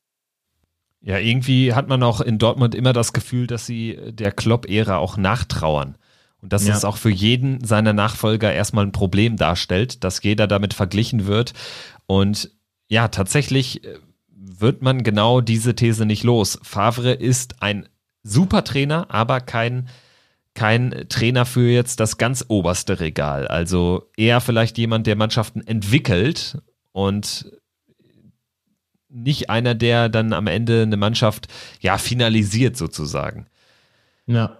Vielleicht ist es das. Auf jeden Fall äh, Dortmund äh, in der Champions League als Tabellenzweiter, aber natürlich mit großem Rückstand auf die Bayern, trotz ähm, ja, dass die Bayern wirklich eine schwache Hinrunde gespielt haben für ihre Verhältnisse. In der Europa League spielen äh, neben Bayer Leverkusen noch Hoffenheim und Wolfsburg. Die Aufsteiger Union und Köln bleiben drin. Sicherlich gerade Union auch so eine der, vielleicht die positivste Überraschung der Spielzeit. Und dann haben wir eine Mannschaft, die sich mal wieder knapp gerettet hat, der FC Augsburg, der allerdings auch ja nicht äh, frei von Skandalen war. Immer was los beim irgendwie dann doch auf den ersten Blick biederen FCA. Sie haben dann aber mit Heiko Herrlich aus neutraler Sicht eine Knallerverpflichtung getätigt, denn Heiko Herrlich hat mal wieder für den ein oder anderen Kracher gesorgt. Direkt vor seinem ersten Spiel gegen Wolfsburg auf der Trainerbank, das er dann nicht bestreiten durfte, also er durfte nicht äh, Kontakt zur Mannschaft haben, weil er die Corona-Regeln der DFL missachtet hat. Und wir hören noch mal kurz in diesen legendären O-Ton rein. Ich habe keine Zahnpasta und habe keine Hautcreme mehr gehabt und dann bin ich halt in der Nähe zu einem Supermarkt gegangen. Auf dem Weg dahin habe ich gemerkt, ja, ich habe meine Schutzmaske äh, vergessen. Leon, also ganz ehrlich, Heiko Herrlich ist ein ziemlich kurioser Dude. Also er und Klinsmann, die passen irgendwie zusammen. Das wäre man, das war mal ein Trainerduo. Ja, das, das wäre ein Trainerduo. Und dann irgendwie noch, keine Ahnung, ähm, für die Aggression würde man dann vielleicht noch einen Kloppo an die Seite stellen oder ähm, wen gibt's da noch so einen emotionalen Trainern? Vielleicht auch einen, einen Werner Lorand oder so. Ähm, aber äh, gut, es ist auf jeden Fall eines der Highlights gewesen, ähm, muss man wirklich sagen. Äh, die, die, die, die Hautcreme und Zahnpasta, äh, ja, Story von Heiko Herrlich.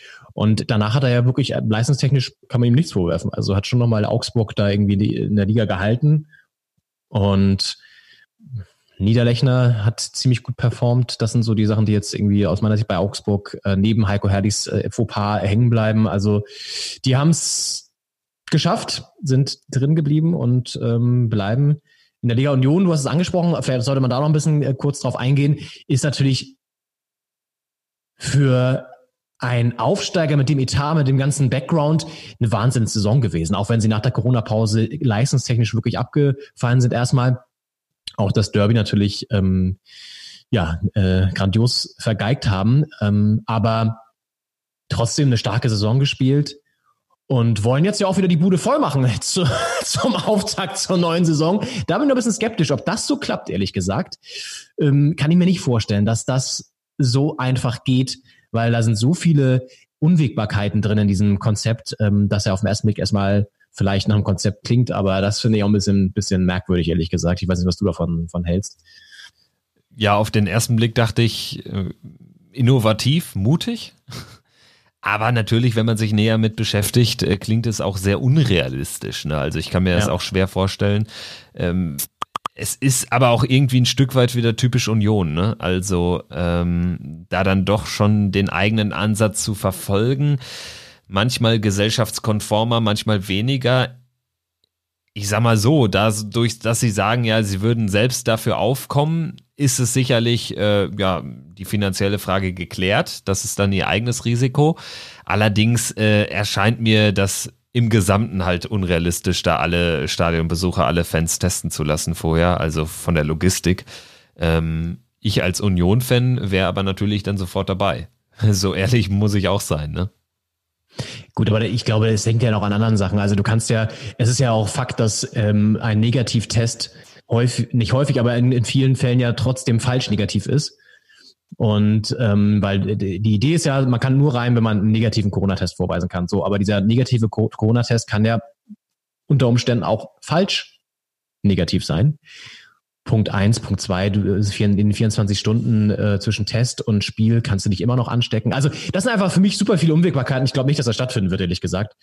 Ähm, nichtsdestotrotz hat Union eine starke Saison gespielt und vielleicht noch ganz kurz dann der Blick runter in die zweite Liga. Machen wir einen Haken an der ersten ähm, und kommen natürlich, klar, erstmal zu den Aufsteigern. Bielefeld spielt wieder erstklassig, Stuttgart spielt wieder erstklassig. Und ein Verein, der auch sehr gerne Erstklasse gespielt hätte, äh, ist aber wieder nicht tut, ist der Hamburger Sportverein, ähm, der wieder mit einem wunderbaren Abschluss dieser Saison äh, gedient hat, nämlich ein 1 zu 5 gegen Sandhausen im letzten Heimspiel und schon davor ähm, in einem dramatischen Spiel gegen Heidenheim äh, ordentlich kassiert hat. Und da haben wir nochmal einen schönen Ton vorbereitet von der Rautenperle, einem ja, HSV-YouTube-Kanal. Und die Jungs haben am Rad gedreht, als in der, ich glaube, 95. Minute auch gegen Heidenheim nochmal der Gegentreffer fiel und äh, das Spiel mit 1 zu 2 verloren ging. Was machst du denn da? Nee. Nein, nee, nee, nein! Das kann nicht sein! Das kann doch nicht sein, Mann! Das kann doch nicht sein! Ihr wollt mich doch verarschen!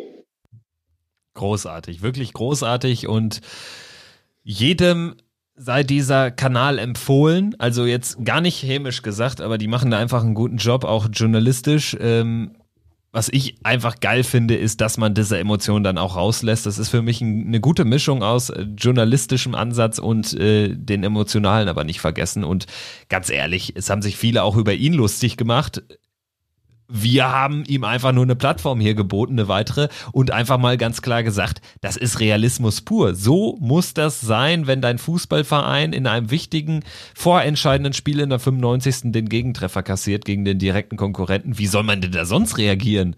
Also mir sind die Leute eher suspekt, wenn die einfach da sitzen und dann sagen, ach scheiße, was für eine Kacke und sich ein Bier trinken.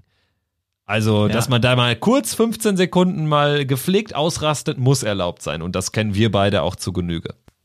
Ja, das würde ich gerade sagen. Wir zwei Vulkane des, der Fußballemotionen äh, können das absolut nachempfinden. Und äh, beim 1 zu 5 war das ja alles schon wieder sehr äh, nochmal auf einer anderen Amplitude, nämlich auf einer sehr resignierenden dann bei der Rautenperle, was man auch verstehen kann. Ja, der HSV bleibt in der zweiten Liga. Ähm, und wir haben gleich noch den nächsten Knaller O-Ton vorbereitet, den wir auch nochmal raushauen, weil da steigen wir nochmal in die Tiefen der zweiten Liga hinab ähm, und zu einem tragischen Kapitel im Zusammenhang mit Corona. Dynamo Dresden. Ähm, es gab ja direkt am Anfang dieser ganzen Quarantänezeit, als die Vereine in die Quarantäne gegangen sind, ähm, in die selbst auferlegte Quarantäne, positive Corona-Fälle bei Dynamo Dresden, woraufhin sie ihre, also nochmal gesperrt wurden sozusagen für zwei Wochen extra. Und dann aber trotzdem die DFL gesagt hat, ja, ihr müsst die Spiele dann aber bis zum Ende der Saison so zu Ende bringen, ähm, zeitlich, wie es die anderen Vereine auch zu Ende bringen. Das heißt, für euch wird es dann ein bisschen enger zeitlich. Und ähm, Dynamo ist dann letztendlich auch vielleicht auch deswegen, wegen dieses heftigen Terminkalenders ähm, und einem eben nicht so krass breit aufgestellten in der Qualität äh, vom Kader her, äh, wie jetzt andere Vereine, runtergegangen, ist abgestiegen in die dritte Liga wieder und äh, das hat Chris Löwe zu einem O-Ton veranlasst, der mit Sicherheit auch in jedem Jahresrückblick, auch bei uns stattfinden wird. Wir hören nochmal rein. Chris Löwe bei Sky lässt seinen Emotionen freien Lauf. Glauben Sie ehrlich, dass einer von denen in der DFL Christian Seifert oder wer auch immer sich eine einzige Sekunde Gedanken macht, was bei uns in unseren Köpfen vorgeht, ist dir alles scheißegal. Wir sind am Ende die, die den verfickten Preis bezahlen für den ganzen Scheiß. Ein Traum-O-Ton aus neutraler Sicht, aber natürlich ein Albtraum für Dynamo Dresden. Ich kann ihn da wirklich verstehen, weil das ging am Ende nicht mehr mit rechten Dingen zu. Gerade, du hast es angesprochen, wenn du ein Verein bist, der jetzt eh nicht auf Rosen gebettet ist, auch was äh, den Kader betrifft, der eh schon unten drin hängt. Und dann ähm, wird dir da auch noch Woche für Woche so eine englische Woche rein in den Spielplan gelegt, weil du erstmal zwei Wochen nicht spielen konntest, da auch nicht mit der kompletten Mannschaft trainieren konntest, das ist ein klarer Wettbewerbsnachteil. Und das sind dann so die wirklich negativen Corona-Folgen in der Bundesliga oder im, im Konstrukt äh, erste, zweite Liga. Ja, absolut. Ja, und über einen haben wir noch gar nicht gesprochen und da würde ich jetzt mal sozusagen schon ein bisschen ausplätschern lassen, unseren Jahresrückblick, beziehungsweise zwei Gedanken noch. Erst einmal, ähm, weil das zur zweiten Liga noch passt, sind zwei Stürmerlegenden in den Ruhestand gegangen. Zum einen Mario Gomez, wir haben ihn gewürdigt in der letzten Folge, ähm, großartige Karriere hingelegt und natürlich vielleicht sogar noch die etwas großartigere Karriere Claudio Pizza Pizarro, auch vermutlich seine letzte Saison. Nein, der ist jetzt in, in den Fußballruhestand zumindest spielerisch gegangen. Auch eine grandiose Saison. Ähm, was verbindest du mit Claudio Pizarro? Vielleicht ähm, eine Geschichte oder ein, ein, ein, eine Gefühlslage?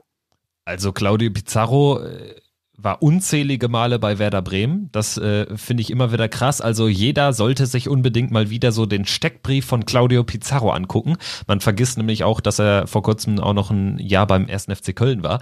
Ähm, unfassbarer Typ.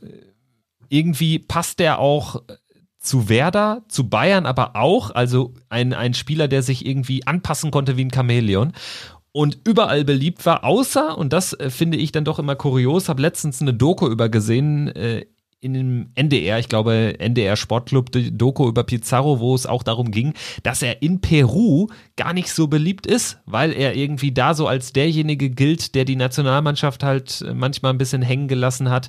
Dort feiern sie alle Jefferson Verfan, Paulo Guerrero, aber nicht Claudio Pizarro. Wiederum Claudio Pizarro ähm, ist schon gerne dann in der Heimat, will aber seinen Lebensmittelpunkt auch nicht dorthin verlegen. Spannend finde ich aber, er hat sich äh, dort so ein, so ein Pferdegestüt äh, gekauft, riesiges Gelände, hat irgendwie auch unfassbar viele Rennpferde. Und diese Pferde haben Wahnsinnsnamen. Die haben nämlich sehr häufig deutsche Namen, weil eben er ja einen großen Teil seines Lebens in Deutschland verbracht hat und dementsprechend da viele Verbindungen hat. Gibt es dort Pferde, die Müller heißen? Klassenerhalt und äh, ich glaube auch deutscher Meister. Also das finde ich sehr, sehr geil. Wir verlinken das auch mal in den Show Notes. Äh, also Claudio Pizarro ist durch diese Doku, lohnt sich wirklich für mich noch sympathischer geworden und ähm, ich glaube, das Pferd Müller ist sogar eins der schnellsten Rennpferde Perus hat er schon irgendwie zweimal jetzt die, die nationale Meisterschaft der Rennpferde gewonnen. Also äh, Claudio Pizarro bleibt auch nach seiner aktiven Fußballerlaufbahn definitiv sportlich, kann man so sagen, auch wenn er dann von außen seine Pferde betreut. Wusste ich auch noch nicht, oder so ganz dunkel hinten im, im, im, Oberstübchen war es noch verankert, dass der Rennpferd hat. Geil. Claudio Pizarro Klassenerhalt ist ja auch ein sensationeller Name für ein Pferd. Ähm, ja, und das führt mich leicht, und da muss ich wieder so eine, so eine etwas waghalsige Brücke schlagen zu meinem letzten Punkt, den ich hier noch äh, anmerken würde, oder einen Talking Point, den wir noch gar nicht hatten. Nämlich äh, Schalke 04 und Clemens Tönnies, vielleicht jetzt hier hinten raus noch als Abschluss, äh, natürlich auch eine der Stories der Saison. Ähm, Clemens Tönnies, man darf nicht vergessen, dass seine Rassismusäußerung oder rassistische Äußerung auf diesem komischen Handwerkertag auch in, der, in die Saison fiel, im August 2019, schon lange ist es her, also fast jetzt ein Jahr. Ähm, dann ja Schalke sowieso noch negativ in den Schlagzeilen, äh, weil es beim Pokalspiel gegen die Hertha diese rassistischen ähm, äh, ja, Beleidigungen gegenüber Torona Riga gab, was wir dann ja übrigens nochmal nachrecherchiert haben und da wurde das Verfahren ja eingestellt. So, und Clemens Tönnies jetzt im Zuge dieser ganzen Corona skandalträchtigen ähm, Vorkommnisse bei Tönnies, dem Fleischkonzern, letztendlich auch nicht mehr Aufsichtsrats, Vorstandschef von Schalke 04, ähm, rausgekickt oder zurückgetreten. Ähm, mehr als überfällig, wenn du mich fragst. Und vielleicht, ja, äh, das einzig, die einzig positive Nachricht aus Sicht vieler Schalke-Fans für diese Saison. Ja, ich habe jetzt äh, letztens äh, von einem Schalke-Fan gehört, dass er äh, kurz überlegt habe, sich doch einen neuen Verein zu suchen, also mit äh, einem zwinkernden Auge versehen. Natürlich kann man das als äh, wahrer Fan nicht und da gibt's gerade bei Schalke sehr viele. Aber ähm, so eine Aussage sagt natürlich alles aus, ähm, was du da auch mit einem Verein mitmachst. Ich meine, die gewinnen nicht nur 16 Mal in Folge nicht, die sind auch gesamtgesellschaftlich, politisch immer und immer wieder jetzt im Verlauf äh, nach der, nach der Corona-Pause ähm, in den Schlagzeilen gewesen, alleine eben wegen Clemens Tönnies, der sich nicht von seinem Job, Job hat lösen können, äh, der erst diese Rassismus-Äußerung überlebt hat im Verein und äh, jetzt auch drauf und dran war, auch noch das auszusitzen, den Corona-Hotspot äh, äh, Gütersloh verursacht hat mit den Arbeitsbedingungen in äh, seiner, seiner Branche, in seinem Schuppen. Und also Schalke ähm, ist für mich auch auf einem ganz, ganz gefährlichen Weg. Also wir haben angefangen die Folge mit Werder Bremen, die wir da äh, noch lange nicht aus dem Schneider sehen, nur weil sie jetzt die Klasse gehalten haben und wir enden damit, indem wir auch Schalke da irgendwie auf gefährlichem Faden sehen. Aber da hat es dann doch fast sogar andere Gründe. Irgendwie, das Geld ist ja da irgendwie. Ne? Also klar, sie haben wahnsinnig Verbindlichkeiten, aber die Möglichkeiten grundsätzlich sind da, sind da gewesen. Der Spieleretat immer riesig, aber sie bringen es nicht auf den Platz und haben dann noch, ziehen dann so, so Gestalten mit, zu lange mit wie Clemens Tönnies. Ja, ja, ich glaube bei Schalke, da könnten wir jetzt eine Sonderfolge noch machen zu, aber nur in aller Kürze. Ich glaube, dass äh, die haben ja im Endeffekt, und das will schon was heißen, ein noch schlechteres Image als Hertha gehabt in dieser Saison. Also das musst du auch erstmal vollführen und zu Tönnies, ich meine, das ist jetzt alles gesagt. Die neueste äh, Speerspitze des schlechten ähm, Geschmacks ist ja diese Forderung an das Land, äh, die Quarantänekosten für die Mitarbeiter sozusagen zu übernehmen, die Lohnkosten zu übernehmen, wo man sich auch so denkt, wie dreist geht's eigentlich noch, auch wenn es rein rechtlich für mir aus äh, den zustünde, machst es einfach mal nicht, weil äh, äh also und ich muss jetzt auch gar nicht erklären, warum man das nicht macht, sondern das machst du dann einfach nicht. So und äh, mehr als überfällig, dass Clemens Tönnies da jetzt auch bei Schalke mal raus ist, wenn du dir auch überlegst, diese dreimonatige Pause, die er sich da auferlegt hatte nach diesem Rassismus-Zitat, wie, wie krass im Endeffekt auch noch, dass der dann wieder gekommen ist und erstmal wieder alles so normal war. Ich meine, das ist Wahnsinn auch. Insofern, ähm, ja, wird man sehen. Ähm, schön auch, wie du mich aber hier mit reinnimmst in die Analyse, dass wir sagen, Werder Bremen wird es schwer haben, Schalke wird es schwer haben in Zukunft. Das habe ich gar nicht gesagt, das war jetzt deine Meinung. Aber ähm, ich gebe dir recht, bei Schalke äh, bin ich ein bisschen bei dir, weil das wird jetzt ziemlich schwierig, ähm, wobei ich die Schritte gut finde, die sie jetzt machen mit der Gehaltsobergrenze, die sie ja einführen werden oder wollen. Ähm, und generell einfach in einem kleineren Budget, kleineren Etat müssen sie ja auch ich meine, die Sponsoren sind ja weiterhin da. Sie haben jetzt ja irgendwie komischer, so, einen komischen ähm, Trikotsponsor noch verpflichtet für die für den Ärmel, was auch so geil ist. Da kassieren sie noch ein bisschen. Die haben nur noch Gazprom auf der Brust stehen. Ähm, also Geld ist da, auch wenn äh, der Fleischbaron jetzt erstmal weg ist und seine seine Kohle nicht mehr reinpumpen kann, die er sich übrigens ja auch mal gut verzinsen lassen hat. Insofern, ähm, ja wird man sehen. Ich meine, das Schlimme oder das Traurige wird sein, dass wir in ein paar Monaten wahrscheinlich auch nicht mehr, ähm, also dieser Tönnies-Skandal jetzt wahrscheinlich auch nicht die großen Konsequenzen haben wird. Äh, das ist nochmal natürlich auf einem ganz anderen Blatt. Aber ähm, man kann nur hoffen, dass vielleicht doch viele sich dann mal überlegen, was sie dann eigentlich so sich im Supermarkt kaufen und was sie damit für eine Maschinerie unterstützen auch. Ja. Ja, in diesem Sinne, ich denke, das sind doch nochmal sehr nachdenkliche Worte nach einer sehr ereignisreichen Spielzeit. Ähm, es liegt Saison, ja. nicht nur im Fußball einiges im Argen, sondern auch im Supermarktregal sozusagen. Äh, was ich auch zum Beispiel ja gar nicht wusste, ganz kurzer Einschub, äh, dass man ja äh, gar nicht wirklich erkennen kann, wo dann der Ursprung des äh, Fleisches liegt. Ne? Also dementsprechend ähm, da steht ja nicht, Label, da steht ja nicht Tönnies drauf. Also klar, dass, dass du unterscheiden kannst zwischen ähm, äh, Haltungsgraden äh, 1, 2, 3, 4, logisch, ne? Aber äh, das, das äh, fand ich auch heftig, ne? Und das äh, spricht da irgendwie, ähm, oder in der gesamten Branche liegt einfach einiges im Argen. Und ähm, ja, das trifft aber eben nicht nur auf, auf die Fleischindustrie, auf die Lebensmittelindustrie zu, sondern auch auf den Fußball. Und ja, ich finde, dass diese 75 Minuten, knapp 80 Minuten Podcast gezeigt haben, dass neben Corona noch ganz viele Geschichten gelauert haben in dieser Spielzeit, von denen wir jetzt ja auch nur einen Bruchteil nochmal äh, haben Revue passieren lassen. Aber ähm, das war schon eine wirklich, auch abseits von Corona, bekloppte Saison. Total, eine verrückte Saison. Wir gehen jetzt in unsere wohlverdiente Sommerpause, die weil wir eben nicht Anhänger von einem Champions League, äh, in der Champions League spielenden Club sind, doch auch gut ausfällt, länger ausfällt. Ähm, wir werden wahrscheinlich auch die Champions League K.O.-Spiele natürlich verfolgen, aber sind dann erst wieder zurück, wenn die Bundesliga losgeht, würde ich sagen. Und ähm, ja, dann natürlich in aller Frische. Gönnen uns jetzt ein bisschen Pause. Schulte ähm, stockt, seinen, stockt seinen Trikotsatz ein bisschen auf. Ähm, ich werde vielleicht, äh, ja, weiß ich gar nicht, Kroatien, nee, habe ich so mit Neujahrsaktion habe ich mir nicht so Bock drauf auf Kroatien. Ich weiß nicht, wo führt es mich hin? Äh, vielleicht tatsächlich einfach mal in der Region Urlaub machen. Im Berliner Umland. Vielleicht komme ich mal zu dir nach Karo. Und ähm, auf jeden Fall werden wir ein bisschen uns nochmal wieder runterfahren, denn das war wirklich aufregend. Und dann schauen wir, wie es weitergeht. Ob mit Zuschauern, ohne Zuschauern ob, äh, ich weiß ich nicht, Claudio Pizarro nochmal Comeback erlebt, Clemens Tönnies doch nochmal ähm, den, die Wurstzange schwingt. All das werden wir klären. Äh, Schuld, ich wünsche dir eine schöne, ruhige Pause. Ähm, erhol dich gut. Danke und das gilt natürlich auch für dich. Du musst dich ja von, von sehr vielen Querelen erholen, die diese Spielzeit mit sich brachte. Dementsprechend auch dir da eine gute, eine ruhige Hand. Und ja. äh, wir sehen und hören uns und wir hören vor allen Dingen, wir lassen von uns hören. Liebe Hörerinnen und ja. liebe Hörer, äh, hat äh, Spaß gemacht, dieser Restart auch für uns.